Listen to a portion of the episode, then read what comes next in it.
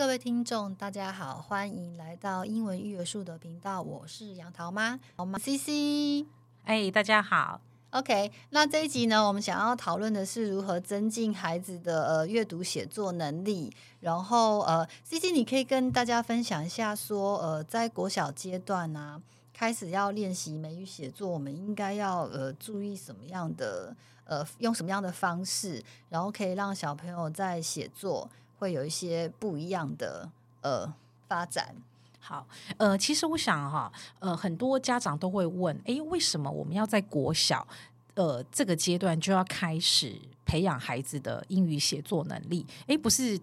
大考，就是高中生大学的学测才要考作文嘛？好，因为这边我要跟家长补充一下哈，呃，因为有些家长可能在小学阶段还不是很清楚台湾就是中学跟大学的一个升学制度。那我们的台湾是这样子哈，就是说，呃，孩子在国中毕业的时候，他们要参加的一个叫国中会考，好，就是用国中会考的成绩去决定你可以念什么样子的高中。好，那在国中会考里面来讲，不管任何一个科目哈，国英数自社，除了国文的作文有非选，就是作文要写作之外，其他的科目包括英文在内，全部都是选择题，而且全部是单选题。好，所以孩子。他可能会，只要一般有在台湾补过儿童美语的小朋友，他去考这个国中的这个英语会考，都会觉得哇，超简单的，而且全部都是选择题，好，然后也没有写作，没有翻译，所以孩子要考高分是非常的容易。那呃，国中基本上来讲也没有在教孩子写作，因为考试不考，是吧？所以基本上学校的英文课都没有在教。好，那所以。呃，一般的坊间的这个文理补习班，当然它是为了考试而设的补习班，基本上它就是学校考。而既然会考考的都是选择题，所以我们就是只教选择，我们也不教翻译，也不教写作。好，可是我们发现有一个很大的问题点，就是当孩子呃高中毕业参加大学的学测，学测里面有四十分，就是三分之二的三分之一的这个成绩是。翻译跟写作二十分，翻译二十分写作，很多人翻译跟写作是拿零分，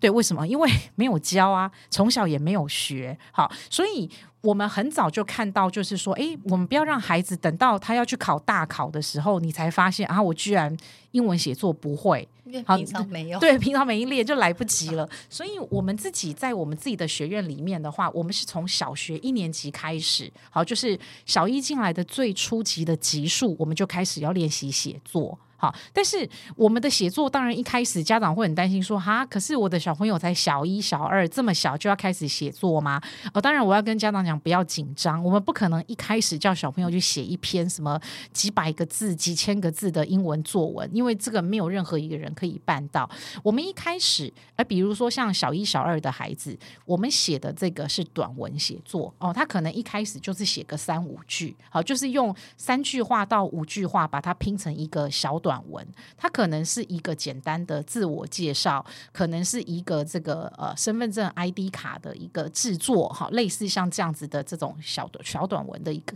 写作。那随着年龄的增长，然后慢慢的啊，再让这个孩子就是开始写，哎，比如说本来是三十字、五十字，好，进化到八十个字、一百个字，好，甚至一百个字以上，好，然后呢，我们会依照学生的程度跟年龄去增加这个。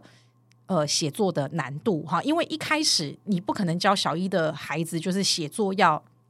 分几个段落，然后要有起承转合，因为这个太困难。通常来讲，我们大概都是到了小学中年级开始，我们会开始教小朋友正确的一个英文作文的一个写作的规则哦，就是说它要有几个段落啊，然后呢，也是像中文作文一样要有起承转合哦，前面要有开头哦，中间要叙述，然后后面要结尾。好，就是说，我们我们会用这样子的一个方式，就是说，依照学生的年龄跟程度循序渐进，而不是一开始就叫他写。好，所以家长不用去担心说，诶，我我小朋友这么小，你就要叫他写作啊，压力太大，所以就不想写。而且，其实我要告诉家长一个很重要的观点哈，呃，为什么孩子的写作能力很差？其实有一个最大的重点，就是他认识的单字不够多。因为当你认识的单字不够多的时候，你当然写不出来嘛。你不知道到底你要用什么样子的单字、什么样的句型去描绘你所想要写的这个主题。所以，其实，在写作之前，它有一个很重要的铺垫工作，就是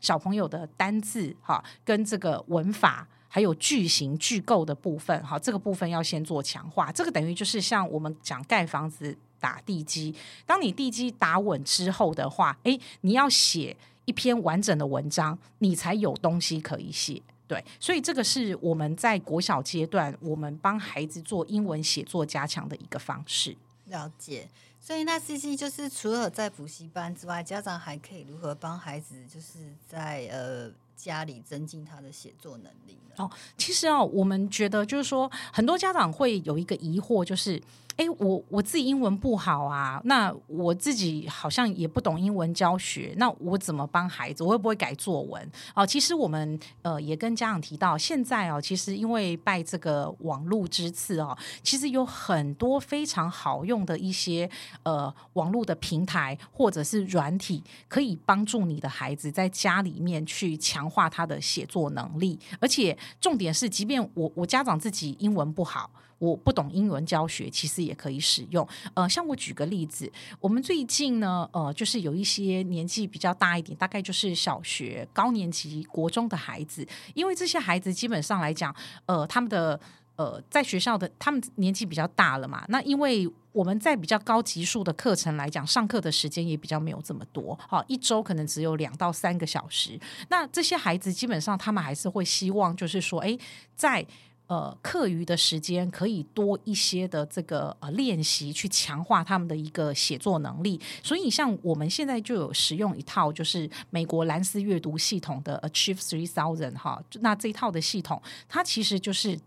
呃根据。这个我们讲的有一些新闻啦，还有一些这个呃国际论文啦，或者是说大学的英语教科书或者是文章哈，然后他去做这个蓝思阅读的一个分级，然后孩子在使用这套系统的时候，因为他全部都是线上，好线上，所以只要他申请了这个账号之后的话，他就可以根据自己的程度，然后呢，呃，这个系统会派适合他的文章去做练习。好，那孩子透过呃就是线上的这个。教练的一个指导，然后自己把这个文章写好之后，然后再拿给我们的老师去做批改。那我们有发现，就是有一些孩子他比较认真，他可能一个礼拜会做个三到五篇的练习，哇，这个速度就非常的快。对，因为你你要想，如果你一个礼拜可以花呃，比如说花一个小时到两个小时的时间写三到五篇的这个短文，让老师来帮你做修改，其实你大概三个月到半年左右。就是进步的幅度就非常大。那因为我们有些孩子他对自己的期许比较高，是因为呃，我们这边有一些孩子他就是想要高中的时候他想要考这个高中的英文资优班，因为现在有一些高中他有英文资优班。然后另外有一些孩子就是有计划，可能在国中毕业之后想要出国留学。好，所以他们会希望在国小高年级到国中这段期间，把自己的英文写作好，就是要做一个强化。因为比如说他要出国留学的话，要考雅思，好，雅思的写作就很重要。因为雅思的写作分成图表写作跟命题写作，好，那这两种写作其实，呃，如果你没有经过练习的话。呃，是写不太出来的，对对对，因为英国学制雅思其实算是算是比较偏英国，对对对，他们其实很多都是要写的，对，没错，没有什么选择题这种的，是你要描述，对，因为如果说像命题写作还好，因为台湾也台湾的写作教学基本上也是以命题写作为主，但是像雅思考试，它有一个图表写作，这个就非常考验小朋友的一个分析跟逻辑能力。好，因为你要看到一张图表，然后你必须要用一百到两百个字去陈述这张图表到底在讲什么东西。诶，那这张图表除了在讲什么之外，你还要从这张图表它所。呃，散发出来的弦外之音，要告诉大家的一些讯息，你你必须能够阐述得出来。这个我觉得基本上来讲，它需要练习。还有就是，呃，因为我们都知道哈、考试就是不管你考英检也好，或者是考这个我们讲的升学大考也好，所有的阅读跟写作哈，它都比较倾向是所谓的 non-fiction，就是非文学性、非小说类的一个阅读跟写作。好，所以孩子可能平常有时候有些补。习班会教你写什么故事，好，但是 考试的时候不可能叫你写故事啊。考试的时候，他就是给你一个命题作文，哎，就是举例，跟时事有关系。对对对对，对，就像前几年呃，COVID nineteen 的时候，呃，流行的时候，哎。大考就考过这种题目嘛？哎，例如 COVID nineteen 呃，对全世界的一个影响，对，那你你你这种题目基本上来讲，你就必须要有基本的一些科学常识跟新闻事件的了解，否则根本写不出来。对，是新闻，没错没错。所以就是说，在我们呃我们在使用像这样子的一个系统，就会发现，因为它里面有很多像 CNN 啦、BBC 呃他们的一些新闻的这种新闻的呃报道，所以孩子他就会大量的去接触到。像这样子的一个新闻写作的文章，好，那无形当中，当考试出这样子跟新闻时事相关题型的时候，诶，他就知道可以怎么写，就可以言之有物。其实就是你平常还是要累积啊。如果你只是做大量阅读，它是增加你写文章的美感，但如果你要写出一个有很有内容的文章，其实还是必须要看很多的国际时事。对对，因为有时候他们也还会问你说：“哎，那童工对这世界影响是什么？”对，或是环保议题，他叫你写。如果你平常没有去看国际时事的报道，其实真的会写不出来。对，没错。所以文学类是一块，对，但是国际时事其实也是不容忽视。对，没错，超过五十哦。对对对。因为，所以我们会建议，就是说，为什么像我们使用这一套这个 Achieve Three Thousand，它这一套系统很好的一点，就是说，诶，它把这个全世界哈，就是比较知名英语系的这个报纸好的文章都有做分类跟整理。对，没错，没错。对，因为对，因为我觉得孩子平常你要叫他自己去找这些呃报纸来阅读是比较困难的，好，因为他不见得就是。都可以找的这么齐全，呃，因为有有些报纸基本，因为台湾基本上有贩售这种国际性的报纸，大概也就也就很少，就非常的少，所以基本上来讲，呃，如果说有一个这样子的系统，就已经帮小朋友把这些的这个新闻议题的文章都整理好的话，诶，他相对就可以不用花时间自己再去搜集，然后他对对对，Common Core Standard，对，没错没错，刚好就是给就是这个阶段的小朋友在用，是是，所以其他有个强大的。编辑厅都帮你搜寻好了，对，所以其实就是那像这个部分的话，你们是如何验证孩子他的美语写作能力是不是有进步？嗯，其实哦，我想家长一定会很关心这个问题，就是哎，对啊，我也写了很多啊，那到底小朋友写了之后有没有进步？其实，在我们自己的美语课堂里面啊，我们很重视就是孩子跟老师的讨论，所以我们孩子是在写作之前，他要写作之前，他必须把他要写作的素素材跟我们的美语老师，好，就是我们的外籍老师去做讨论。那外籍老师就会根据孩子呃这一次要写的主题跟孩子搜集到的素材，给他一些建议跟方向。好，然后孩子开始就会去写。那写作完毕之后的话呢，诶，老师经过批改之后，会跟小朋友去做讨论。诶，就是他哪边写得很好，哪边还需要做强化。然后我们我们通常是这样子啊，一个主题我们会让孩子写三次。好，那我想一个主题写三次的话，你你就能够非常精进把这个主题写好。而且我们是一周，好，就是说，诶，小朋友写这个主题，那我们就是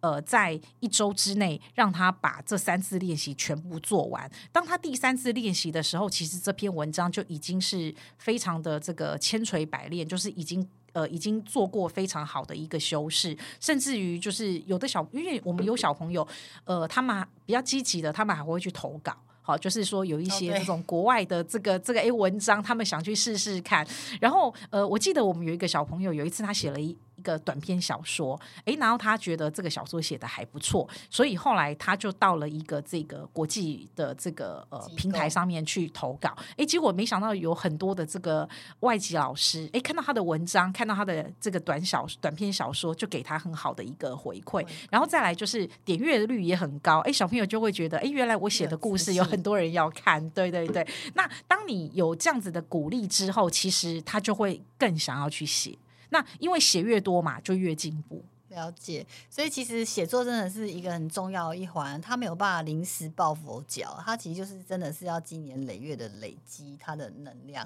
然后其实写作真的很重要的，还是包含就是要做大量的阅读。那阅读的话，其实就是文学类跟分为文学类这两种。可能都要。那其实现在有，尤其是如果你要呃，如果说是在台湾做学测的话，其实英文可能考 KT、PT。哦，差不多就 OK。但如果你有接下来要计划到国外，不管你是要念高中、大学或者是研究所，其实了解国际时事这一块是非常非常非常的重要的。那因为他们有很多的文章写作，其实都跟我们呃生活的国际议题都有非常大的关系。所以其实呃，就是国际时事的部分呢，就是一定要列入你的生活里面。它的一个部分这样子，比如说新闻类啊，对对对，或者是环保啦，嗯，对，很多议题都要能够去了解。对，然后那关于就是呃写作的部分，CC 还有什么其他跟大家分享的吗？嗯，我想还是那句老生常谈哦，就是多写其实就会进步。那我觉得很多孩子